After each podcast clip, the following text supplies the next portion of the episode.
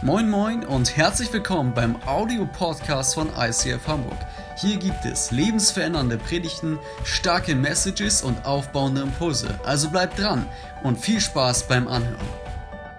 Ich weiß nicht, wie es dir geht, äh, die Furcht des Herrn. Ich weiß nicht, was so deine ersten Gedanken waren, dass du gehört hast, dass wir über dieses Thema reden die nächsten paar Wochen. Was mich selbst total fasziniert ist, seitdem wir uns mehr darüber Gedanken machen und ich selbst in der Bibel lese, merke ich, wie oft dieses Thema, dieser Satz, dieses Wort in der Bibel vorkommt. Irgendwie wusste ich's und irgendwie habe ich es doch ein bisschen aus den Augen verloren. Und letztens äh, oder die letzten Tage, wenn ich selbst in der Bibel lese, merke ich krass, wie oft geht es um Ehrfurcht vor Gott haben oder Gott fürchten. Und es ist so genial, was die Bibel alles Gutes verheißt, wenn wir Gott fürchten. Da wird äh, Segen in Aussicht gestellt, innere Ruhe, Segen in Beziehung. Ähm, und deswegen herzliche Einladung, dich auch heute auf dieses Thema einzulassen. Das Zweite, glaube ich, was nochmal wichtig ist, vielleicht gerade wenn du heute zum ersten Mal hier bist, vielleicht hat dich jemand mitgeschleppt, herzlich willkommen an dieser Stelle. So gut, dass du da bist. Und hey, wenn wir heute von Ehrfurcht oder von Furcht vor Gott sprechen, ist es mega wichtig, dass wir nicht damit meinen, äh, vor Gott Angst haben, wie man vielleicht Angst hat vor einem Einbrecher, ja? Oder wenn du so am Abend um elf zur Bushaltestelle läufst und so eine dunkle Gestalt so hinter dir her sneakt. Wir reden nicht von dieser Art von Angst. Eine negative Angst, die, ähm, die treibt dich ja weg vor dem, was du Angst hast, ja? Also eine, eine negative Angst baut Distanz auf. Furcht vor Gott haben oder Gott fürchten zieht dich zu Gott hin. Furcht vor Gott haben bedeutet, dass dir die Nähe Gottes, die Gegenwart Gottes wichtiger ist als alles andere im Leben. Furcht vor Gott bedeutet, dass du ihn mehr respektierst, seine Meinung höher wertest und schätzt, auch seine Beurteilung höher einschätzt als deine eigene Beurteilung oder die Meinung anderer Menschen. Gott fürchten bedeutet, dass das, was er für richtig hält, das, was er priorisiert, in deinem Leben wichtiger sein soll und Priorität haben soll und nicht das, was vielleicht du oder andere Menschen oder die Kultur, in der du groß wirst und Teil davon bist, priorisierst. Also die Furcht des Herrn hat viele Facetten, aber was wir nicht damit meinen, ist eine negative Angst, die dich von Gott wegtreibt, sondern eine Furcht, eine Ehrfurcht, ein Respekt, der dich zu Gott hintreibt. Und ich möchte zu Beginn dieser Predigt bewusst beten und einen kurzen Moment ruhig sein, dir die Gelegenheit geben, egal ob zu Hause in einer der Microchurches oder hier im Saal, dass du wirklich Gott erlaubst, dass er zu dir spricht. Weil ich möchte dich wirklich einmal mehr ermutigen, ob du etwas heute erlebst oder nicht und ob Gott zu dir sprechen darf, egal ob über den Podcast, im Fitness oder wo auch immer du die Folge gerade abhörst oder jetzt hier im Saal, hat ganz viel damit zu tun, ob du dein Herz öffnest.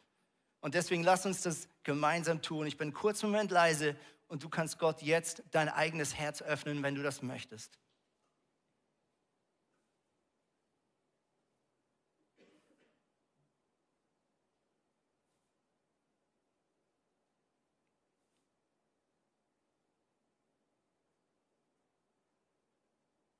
Und Gott, wir öffnen uns und wir öffnen unser Herz. Wir suchen dich jetzt. Wir öffnen die Ohren unseres Herzens. Wir möchten, dass du sprichst, nicht Religion, nicht die Meinung anderer Menschen, das, was dir wichtig ist. Dein Reich komme, dein Wille geschehe, wie er im Himmel immer geschieht, so jetzt auch hier bei mir, bei uns als Kirche. Amen.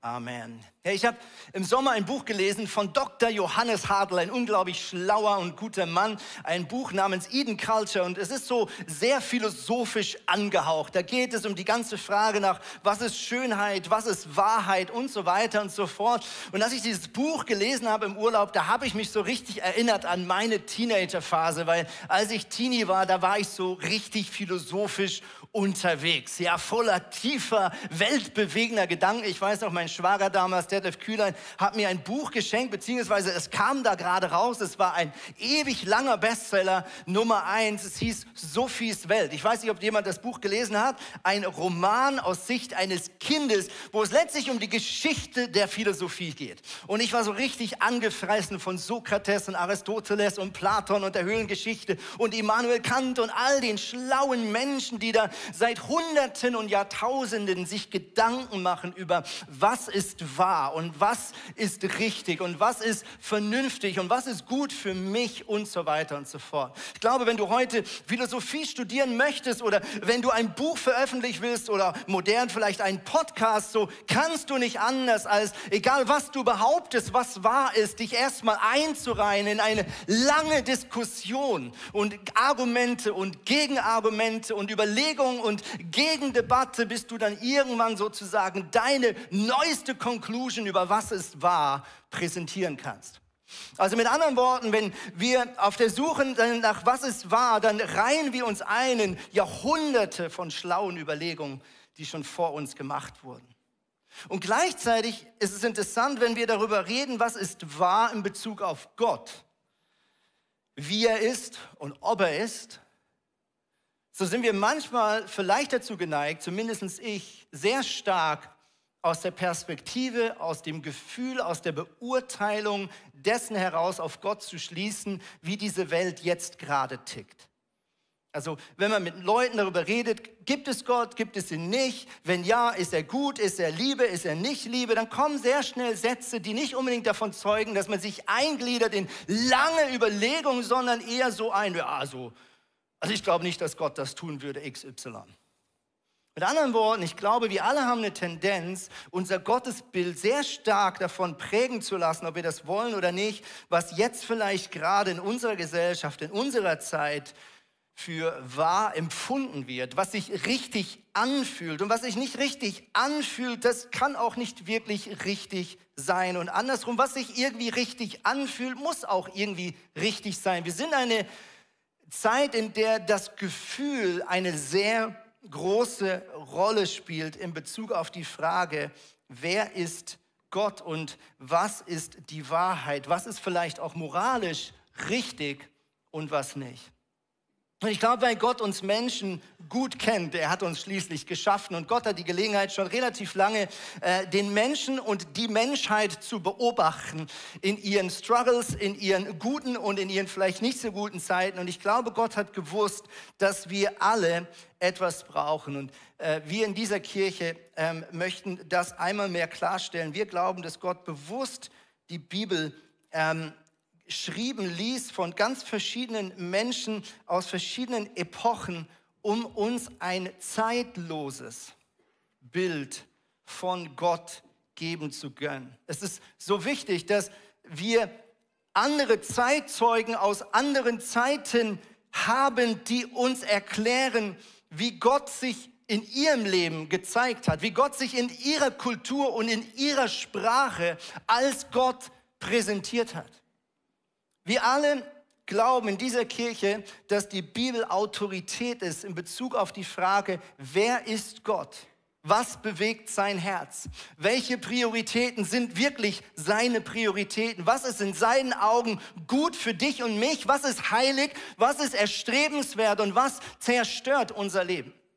Und wir in dieser Kirche glauben, dass wir im Zweifelsfall gut daran tun, nicht unser Gefühl an erste Stelle zu stellen. Auch nicht das, was wir jetzt vielleicht gerade 2024 für richtig halten, sondern im Zweifelsfall sagen, okay, das verstehe ich jetzt nicht, das fühlt sich erstmal nicht ganz so logisch an, aber Gott, wenn das so ist, dann möchte ich mein Denken, mein Willen und mein Urteil lieber dessen unterordnen, was hier steht, als dass ich sozusagen die Bibel mir und meinem Gefühl oder der Meinung unserer Zeit unterordne. Also mit anderen Worten, die Bibel, liebe Freunde, ist etwas, was wir nie und nie und nie und nie außer Acht lassen dürfen, wenn es darum geht zu fragen, Gott, wer bist du wirklich? Was bewegt dein Herz? Was ist gut, was ist falsch? Welche Dinge sind gut für mein Leben und meine Mitmenschen? Welche Dinge zerstören meine Beziehungen zu dir, zu mir und zu meinen Mitmenschen?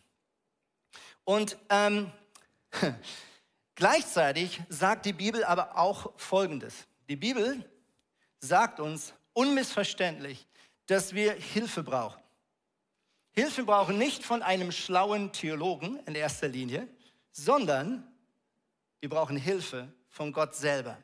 Und das ist der Heilige Geist. Der Heilige Geist ist Gottes Gegenwart, Gottes Vermittlung in dir drin, der dir erklärt, was du da in und zwischen den Zeilen liest. Der Heilige Geist kann man vielleicht vergleichen mit so einer UV-Lampe. Ja, dass wenn ich hier lese und äh, mal hier drinnen lese zwischen den Zeilen, dass ich erkenne, dass auch wenn hier vielleicht Gesetzestexte stehen, die ich im ersten Moment nicht so richtig verstehe und da Dinge stehen, die ich im ersten Moment vielleicht hart anfühlen, der Heilige Geist ist der, der mir in und zwischen den Zeilen Gott sichtbar macht. Mit anderen Worten, wenn wir die Bibel lesen, zu Hause oder hier zusammenkommen für eine Celebration, ein Gottesdienst, so ist der Heilige Geist der, der in und zwischen den Zeilen zu dir spricht und dir Gott sichtbar macht. Du kannst einen alttestamentlichen, schwierigen Gesetzestext lesen, der sich lieblos anfühlt. Wenn du ihn aus der Sicht Gottes liest, merkst du, Gott trägt Liebe in seinem Herzen für mich. Und selbst wenn du die Bibel zuschlägst und dieses Licht ausgeht, so bleibt etwas von dem, was der Heilige Geist dir offenbart hat.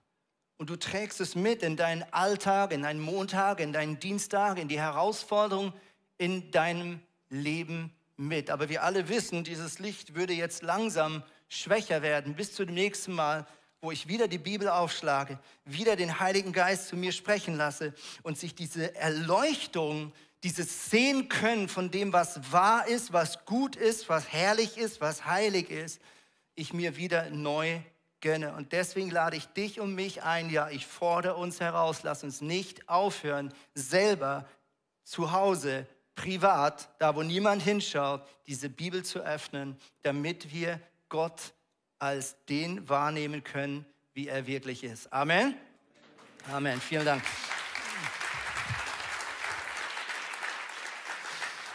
Ich möchte einen kurzen Abstecher machen, weil ich glaube, es ist mega, mega wichtig. Wir leben in einer Zeit, in der es so viele verschiedene Meinungen gibt. Ja, früher bist du vor 100 Jahren in eine Kirche gegangen, in einem Dorf, da gab es Einfacher und was der gesagt hat, war so ziemlich das Einzige, was du gehört hast über die Bibel. Ich sage nicht, dass das gut oder schlecht war. Ich sage nur, heute leben wir in einer anderen Welt. Du gehst auf YouTube und innerhalb von Minuten, vielleicht sogar TikTok, nur mit einem Swipe hörst du Meinung an Meinung, an Auslegung, an Auslegung, an Meinung, an Meinung aus völlig unterschiedlichen Lagern, sehr konservativ, evangelikal, sehr liberal und so weiter, unterschiedliche Länder, unterschiedliche Sprachen. Und ich weiß nicht, ob es dir manchmal so geht wie mir. Mit der Zeit bist du überfordert und du denkst, okay, wenn ich nicht einen Doktor, Doktor, Doktor, Professortitel in Theologie habe, dann kann ich doch gar nicht wissen, was richtig ist. Und ich möchte dir zwei einfache Kriterien mit an die Hand geben, beziehungsweise eins haben wir jetzt schon, das ist der Heilige Geist. Aber es gibt zwei einfache Kriterien, die Jesus selbst mit hineingelegt hat, wo du schauen kannst, ist das eine vertrauenswürdige Person? Ist das etwas, wo ich mehr von mir gönnen sollte oder vielleicht auch nicht? Matthäus, ähm, äh, das schreibt Folgendes. Jesus hat gepredigt und er hat Folgendes gesagt. Hütet euch vor den falschen Propheten. Sie kommen im Schafskleid zu euch, in Wirklichkeit aber sind sie reißende Wölfe.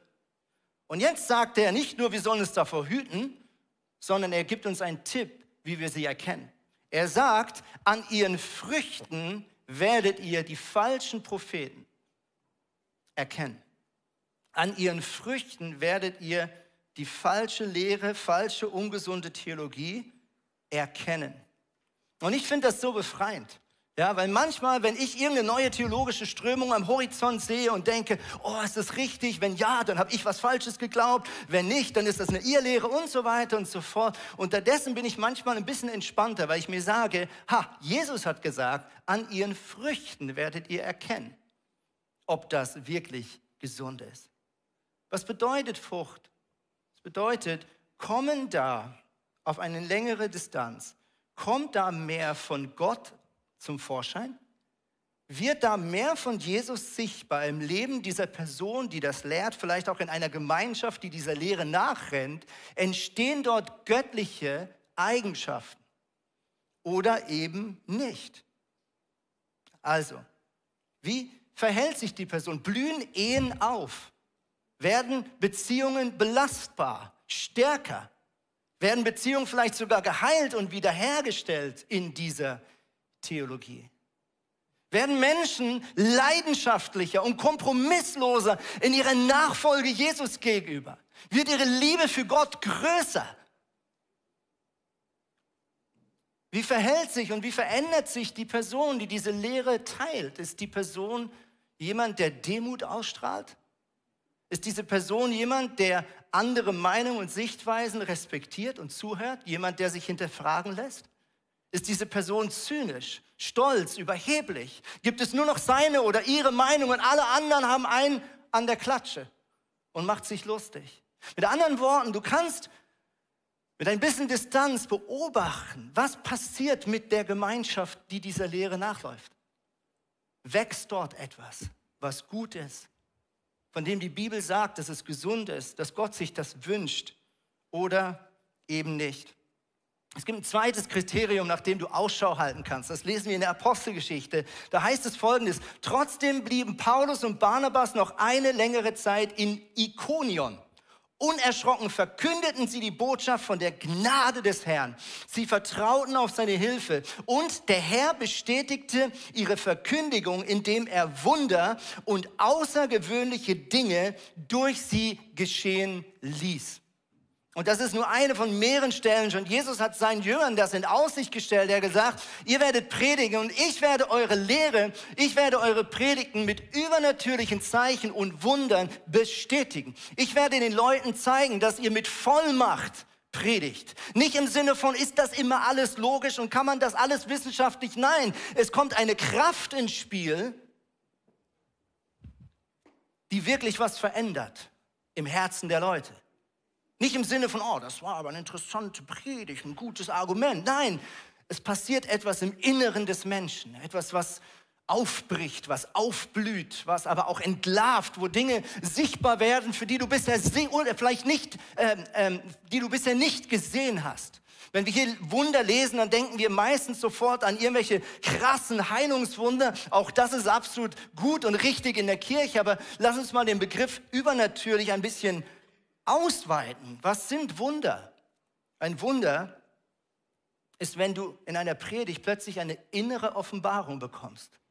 Plötzlich etwas verstehst, was du bisher nicht gesehen hast. Wenn Gott zu dir spricht und plötzlich merkst du, wow, hier passiert was in mir, was über mein Verstand hinausgeht. Ein wunders prophetischer Eindruck im Gebet. Ein prophetischer Eindruck, der sich vielleicht erfüllt. Ein Wunder ist übernatürliche Kraft. Ein Wunder ist, wenn du fähig bist, jemandem zu vergeben, von dem du menschlich keine Kraft hast zu vergeben. Ein Wunder ist, wenn eine Beziehung wiederhergestellt wird, wo alle gesagt haben, da ist Hopf und Malz verloren. Mit anderen Worten, wenn du eine Lehre hörst wenn du etwas findest auf YouTube, dann schau auch hin, was passiert da. Ist dort etwas von der Kraft des Heiligen Geistes sichtbar? Verändert sich dort etwas in der sichtbaren und in der unsichtbaren Welt? Und damit hast du zwei einfache Kriterien, wie du selber auch theologisch etwas beobachten darfst oder nicht. Und am allerwichtigsten, nochmal zurück zu Bild Nummer eins, schlag selber die Bibel auf. Schau selber hinein. Ein guter Theologe, eine gute Theologin, eine gute Leiterin, ein guter Leiter wird dich immer dazu auffordern, selber zu Hause die Bibel aufzuschlagen, nachzuschauen. Wenn es wirklich wahr ist, habe ich keine Angst davor. Jemand, der sagt, nein, dafür brauchst du Abschluss XY, dafür musst du XY studieren, sonst kannst du das gar nicht beurteilen, wäre ich persönlich immer kritisch. Warum? Weil wir die Bibel kennen. Amen.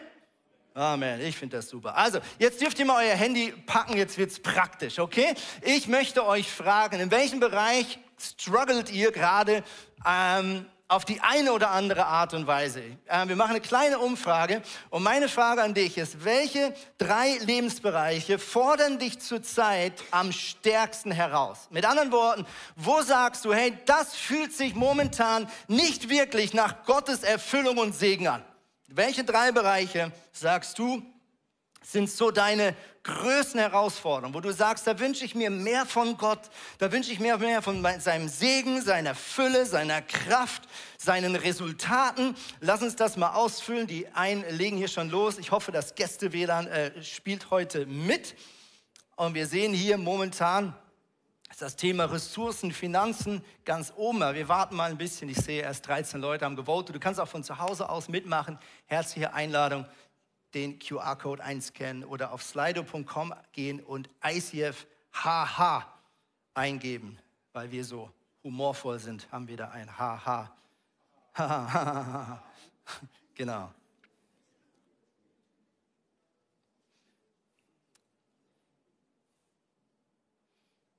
Sehr cool wächst noch, aber wir sehen so erste Tendenzen. Wir sehen, hey, viele sagen, boah, Ehe oder Partnerschaft oder eben Leben ohne einen Partner ist ein Kampf. Beziehung zu Gott, sagen viele, boah, äh, könnte besser laufen, fühlt sich als eine Herausforderung an.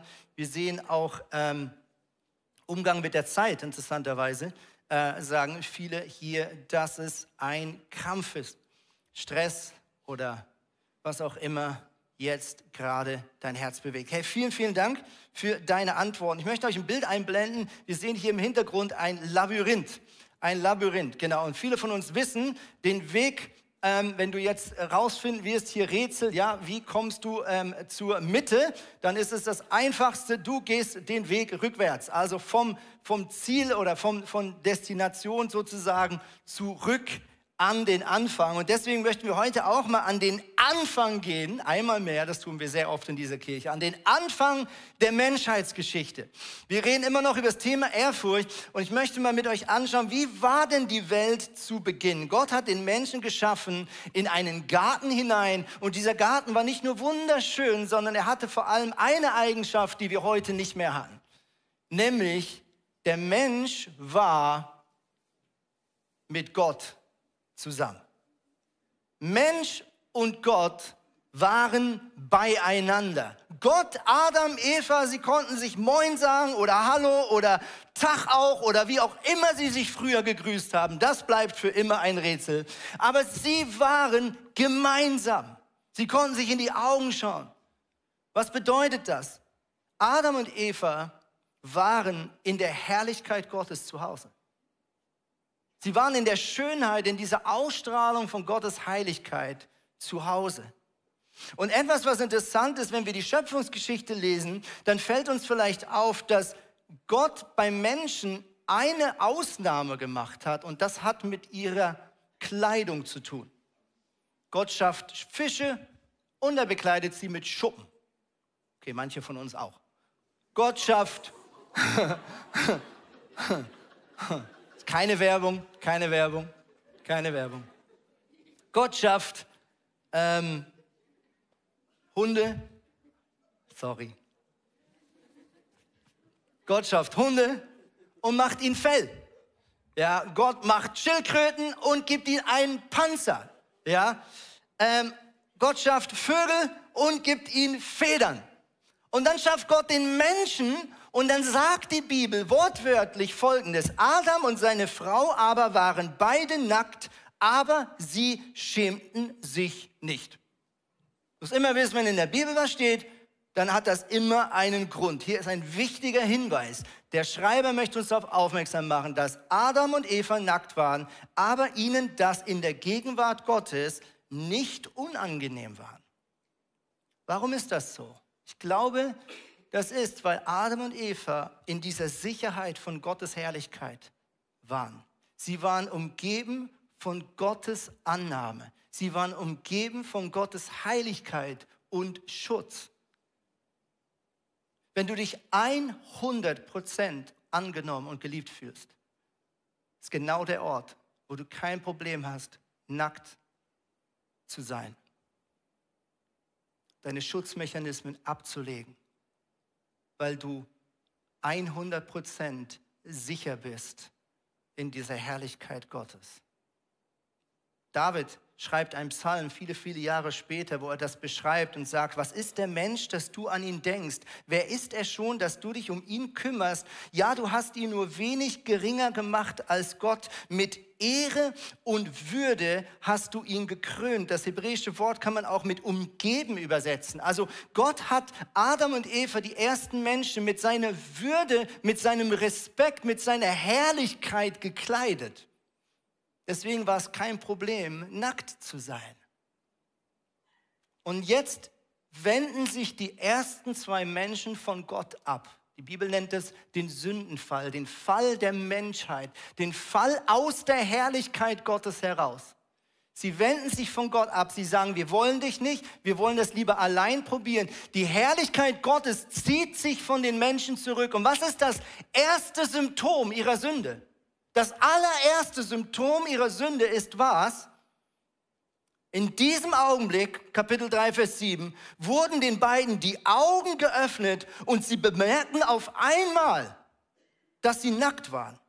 Und schnell flochten sie Feigenblätter zusammen und machten sich Lendenschurze. Das ist das erste Symptom von Sünde. Plötzlich ist der Mensch nicht mehr in der Herrlichkeit Gottes.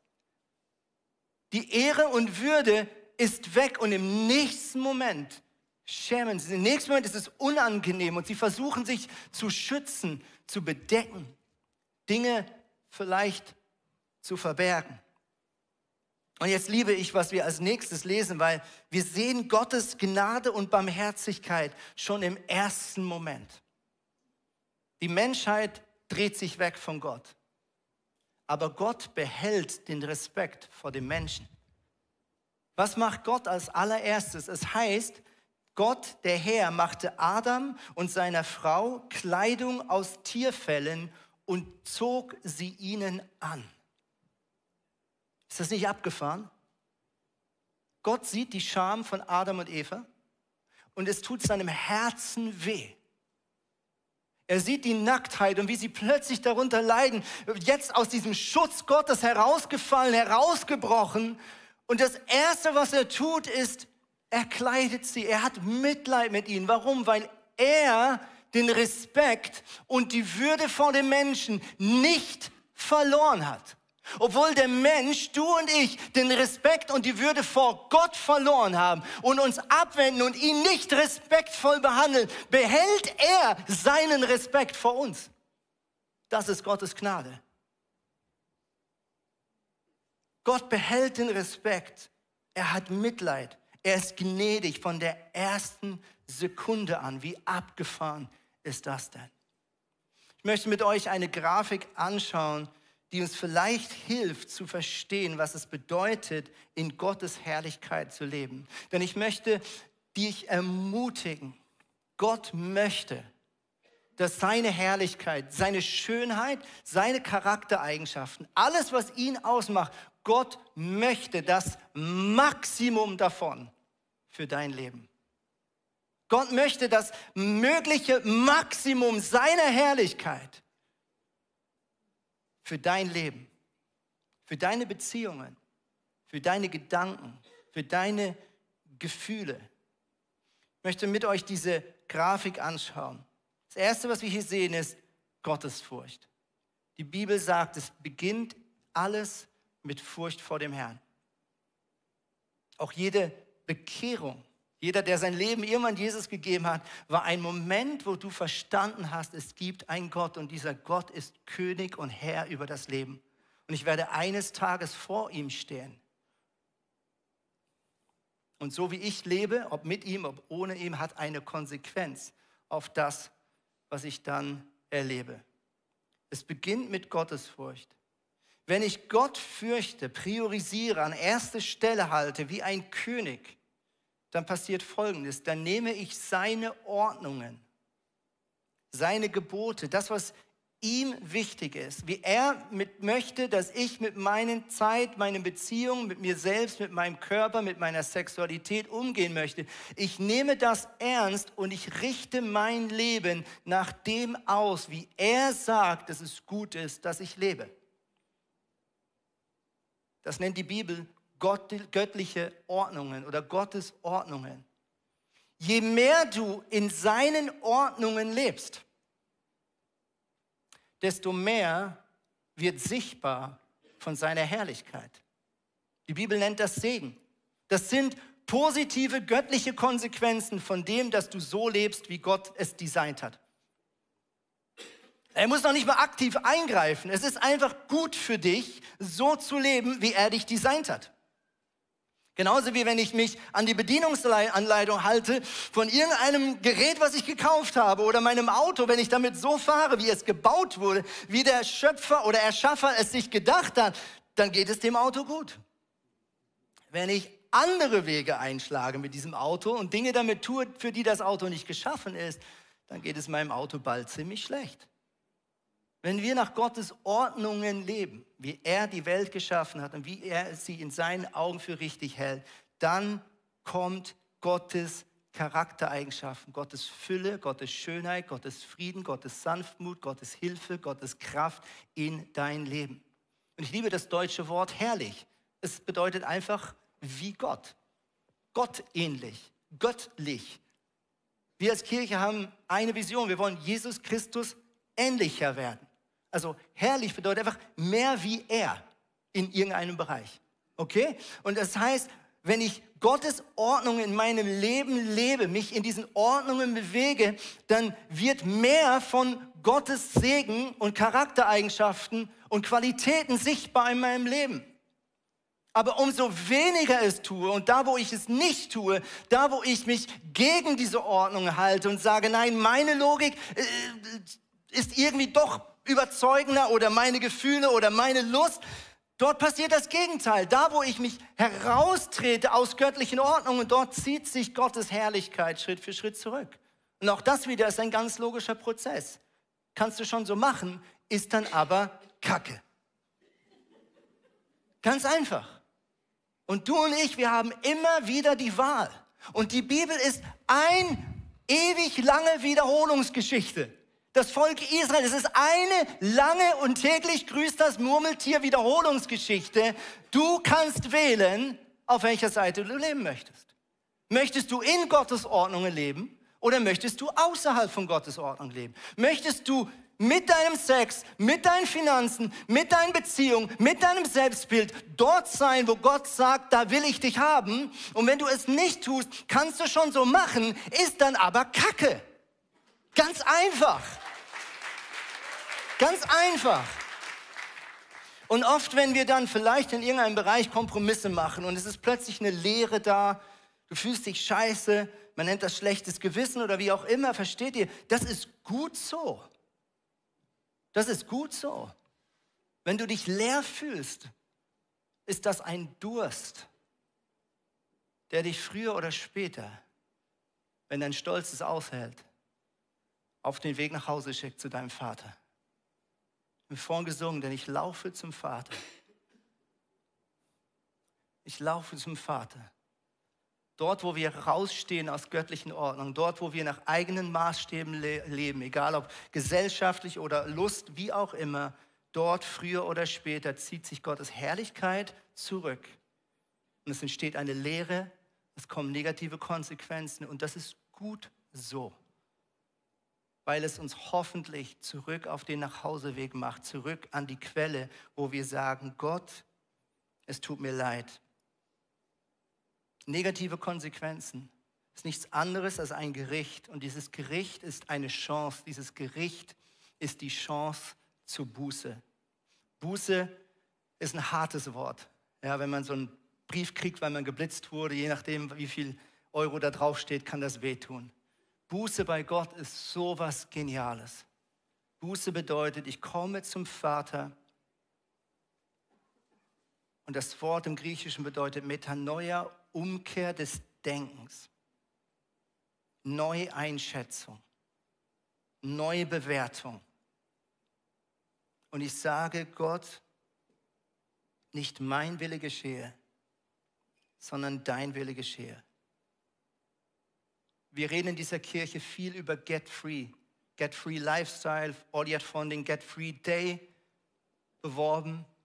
Und Buße ist ein zentraler Baustein eines aktiven Lebens eines Christen. Buße ist, du kannst dir nicht erlauben, nicht ein bußfertiges Leben zu leben. Du kannst es dir nicht erlauben. Buße bedeutet, ich komme täglich und stündlich zurück und ich sage, Gott, ich unterordne mein Denken, meine Glaubenssätze, äh, meine Lust deinem Willen. Nicht mein Wille geschehe, sondern dein Wille geschehe. Und dort, wo wir Buße tun, liebe Freude, dort entsteht neue Gottesfurcht. Dort entsteht neues Staunen über die Größe und die Gnade und die Liebe und die Geduld unseres himmlischen Vaters. Und aus dieser Erkenntnis, aus diesem Reichtum heraus entsteht ein offenes, weiches Herz, was sagt, Gott, ich möchte deinen Willen tun. Ich möchte, dass du dich gut fühlst mit dem, was ich tue. Ich möchte, dass du happy bist mit meinem Leben und meinem Körper und meinen Gedanken und meinen Beziehungen. Ich möchte, dass du dich in mir wohlfühlst. Paulus schreibt an einer Stelle, dämpft den Heiligen Geist nicht. Oder andere Übersetzer übersetzen es mit, löscht den Heiligen Geist nicht aus.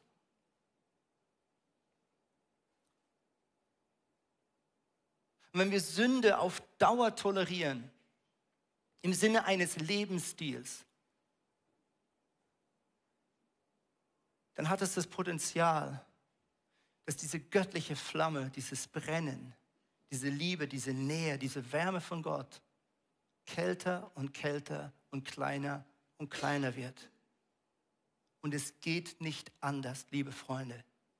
So weh es Gott tut, es geht nicht anders. Würde es keine Konsequenzen haben, würden wir das Böse noch mehr tun. Es ist Gnade Gottes, dass es negative Konsequenzen hat. Es ist Gnade Gottes, dass es negative Konsequenzen haben, wenn wir Dinge tun, die nicht gut sind für uns in seinen Augen. Es ist gut so.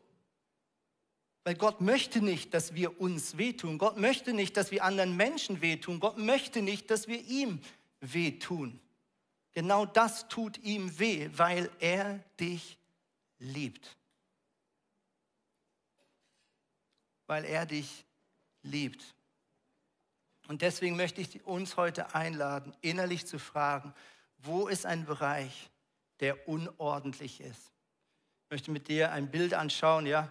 Äh, vielleicht sieht dein Zimmer so aus wie das folgende, aufgeräumt. Vielleicht gibt es aber auch einen Bereich, wo du sagst, das ist jetzt eher so wie da drüben. Ja, Bild Nummer rechts. Du sagst, boah, das sind Dinge unaufgeräumt. Da ist Chaos. Und es fühlt sich nach Chaos an. wir haben vorhin diese Umfrage gemacht und gemerkt, hey, wir sind alle gemeinsam unterwegs. Oft denkt man, man ist der Einzige, der in irgendeinem Bereich kämpft. Und es tut manchmal gut zu merken, ach so, dem anderen geht es ja auch so. Bei den anderen ist ja auch nicht alles immer gut. Hier ein zweites Bild. Göttliche Ordnung führt zu göttlicher Herrlichkeit. Und ich glaube, es ist wichtig, dass wir den Mut haben zu unterscheiden zwischen Sündigen im Sinne von Fallen, aber wissen, dass es nicht in Ordnung ist, aufstehen, zurück zu Jesus gehen und sagen, es tut mir leid, das war nicht in Ordnung, ich stelle mich unter deine Vergebung und wieder weiter in die richtige Richtung zu laufen. Das ist eine Sache. Das andere ist in Sünde leben. Und ich glaube, es ist wichtig, dass wir zwischen diesen zwei Dingen unterscheiden können. Das eine, das erste, ist etwas, was immer wieder geschieht, solange wir auf dieser Erde leben. Solange wir noch den alten Menschen in uns tragen, werden wir uns immer, jeden Tag dabei ertappen, wie wir vielleicht was sagen, was wir nicht hätten sagen sollen. Uns vor unserem inneren Auge ausmalen, wie wir etwas tun, was wir nicht tun sollten vielleicht fallen auch in sexuelle Lust, in Gedanken, in irgendwas, was du anschaust. Und das Geniale ist, Gnade bedeutet, ich kann sofort zurück zu Jesus kommen und sagen, es war falsch, was ich gerade gesagt habe, was ich gerade getan habe, war falsch, Jesus. Ich bekenne das. Ich danke dir, dass du mir vergibst. Ich lege das ab. Ich gebe dir das ans Kreuz. Du bist dafür gestorben. Dein Zorn ist besänftigt. Und jetzt gehe ich wieder in die richtige Richtung weiter. Das ist ein bußfertiges Leben. Das ist ein Leben in der Buße. Es ist ein Lifestyle. Aber es ist ein Unterschied, wenn ich sage, das ist nicht in Ordnung, aber es ist mir egal. Ich ändere nichts. Ich entscheide mich bewusst dazu. Ist nicht ein schwacher Moment, wo wir übereinander herfallen. Nein, ich entscheide mich bewusst, Sex zu haben außerhalb vom Ehebund. Das ist eine Entscheidung. Ich rede nicht von einem schwachen Moment, wo ihr danach sagt, hey, das war nicht das, was wir wollten. Jesus, hilf uns. Es ist eine klare Entscheidung. Es ist, wie es ist. Ich weiß zwar, was da steht, aber ich sehe es anders. Das ist kein schwacher Moment. Oder wenn du über einen langen Zeitraum einfach einer Person nicht vergibst, sagst, ich behalte den Groll, ich nehme diesen Hörer nicht mehr ab, ich werde nie mehr mit der Person reden, ich rede nie wieder mit meinen Eltern. Das ist kein schwacher Moment. Das ist kein kleiner Rückfall. Das ist ein Lifestyle.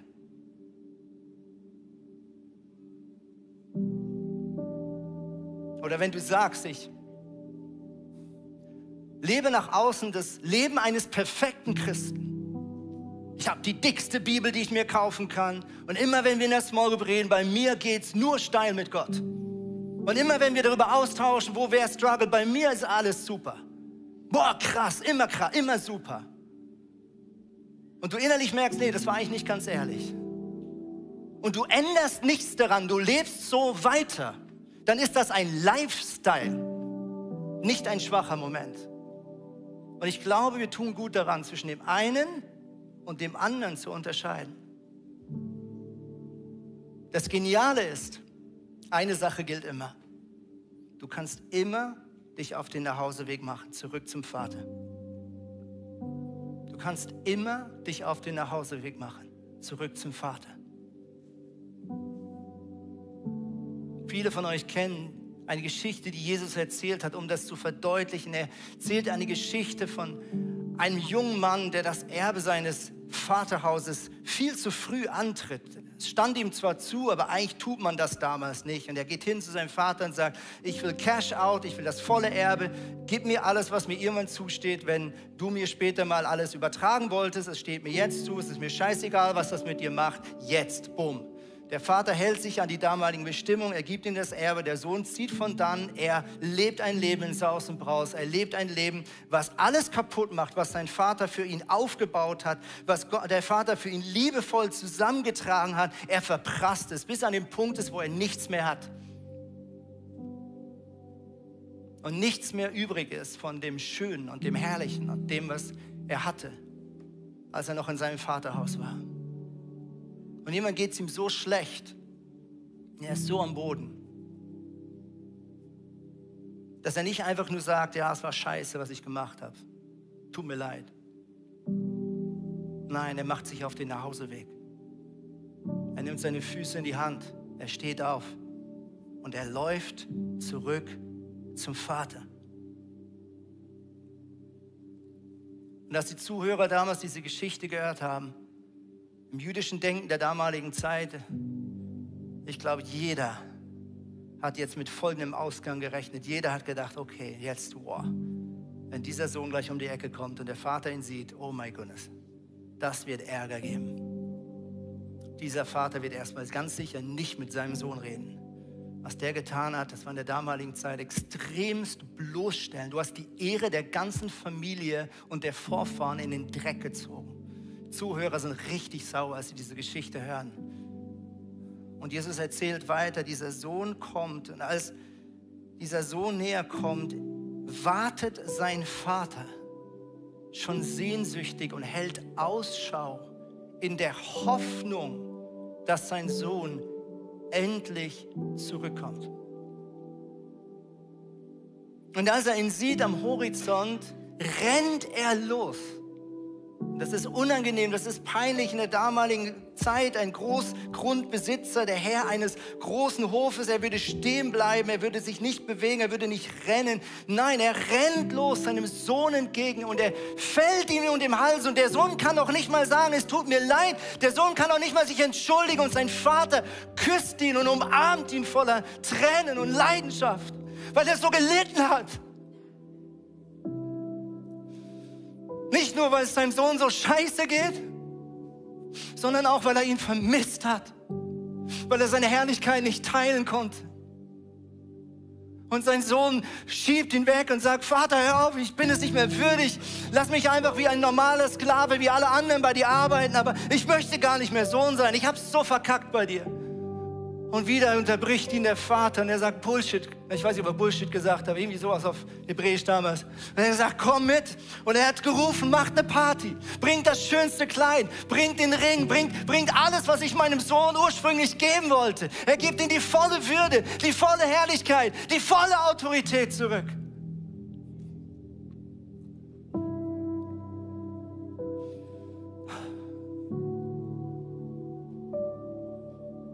Wenn wir vom Buße reden, liebe Freunde, dann reden wir nicht von einem entfernten, bösen Gott, sondern von einem liebenden Vater,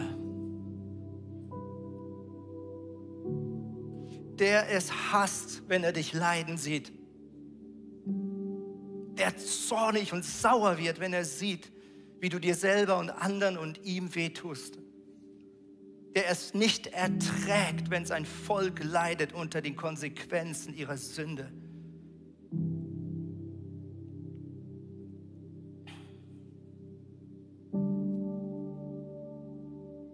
Band, vielleicht können wir wirklich als eine Antwort nochmal in den Song reingehen. Ich laufe zum Vater.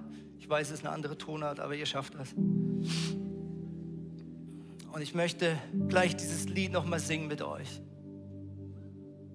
Hier vorne wird ein Gebetsteam sein. Du kannst hier vorne hinkommen. Diese Leute sind genau für dieses Anliegen für dich da. Du kannst einfach selbst ein Bußgebet sprechen, Gott deine Sünden bekennen es geht nicht darum, dass die Leute das jetzt alles wissen müssen, sondern sie sind einfach nur Zeugen, dass du bekennst und sie sprechen dir Gottes Vergebung zu. Wenn du das gleich möchtest, komm hier vorne hin. Sprich selbst ein Gebet. Du kannst es genauso gut zu Hause tun, du kannst es genauso gut jetzt einfach auf deinem Platz tun.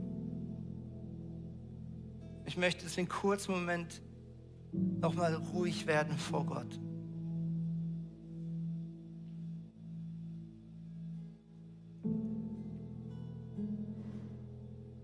Wenn dir das hilft, dein Herz zum Ausdruck zu bringen, kannst du dich niederknien oder sitzen bleiben, aufstehen. Was auch immer jetzt das ausdrückt, was du spürst und was du Gott sagen möchtest.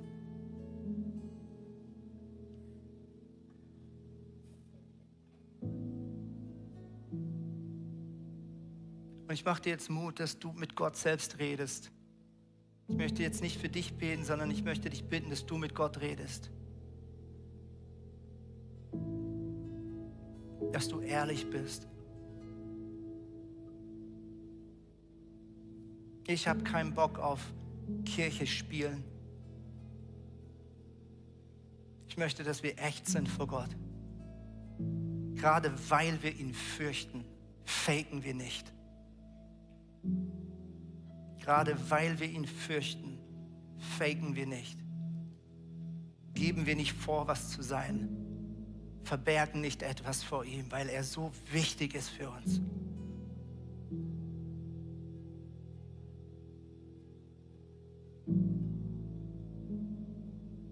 Schütt Gott dein Herz aus.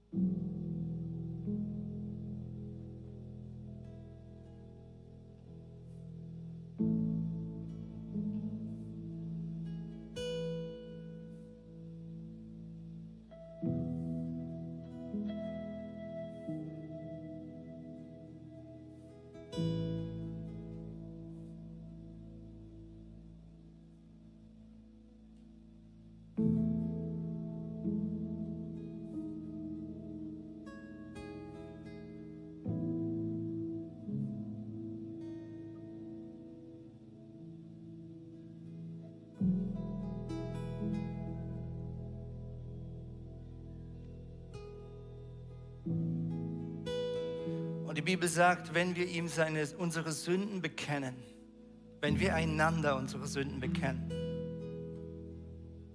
wenn wir einander unsere Sünden bekennen, dann ist er treu und gerecht und vergibt uns und reinigt uns und heiligt uns von aller Ungerechtigkeit. Das ist so abgefahren. Gott heilt deine Scham. Gott heilt das Gefühl der Anklage. Gott heilt das Zerbrochene.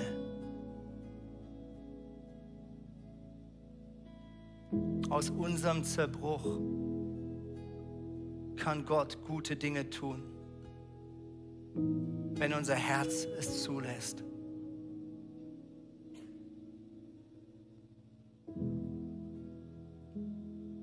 Und ich möchte dir Vergebung zusprechen, dort, wo du Buße tust. Gott, vergib dir. Und es gibt niemand links oder rechts oder hinter oder vor dir, der heute nicht Vergebung braucht. Du bist nicht allein. Und deswegen lass uns gemeinsam zu unserem Vater laufen. Nicht nur am Sonntag, sondern in jedem einzelnen Atemzug deines Lebens.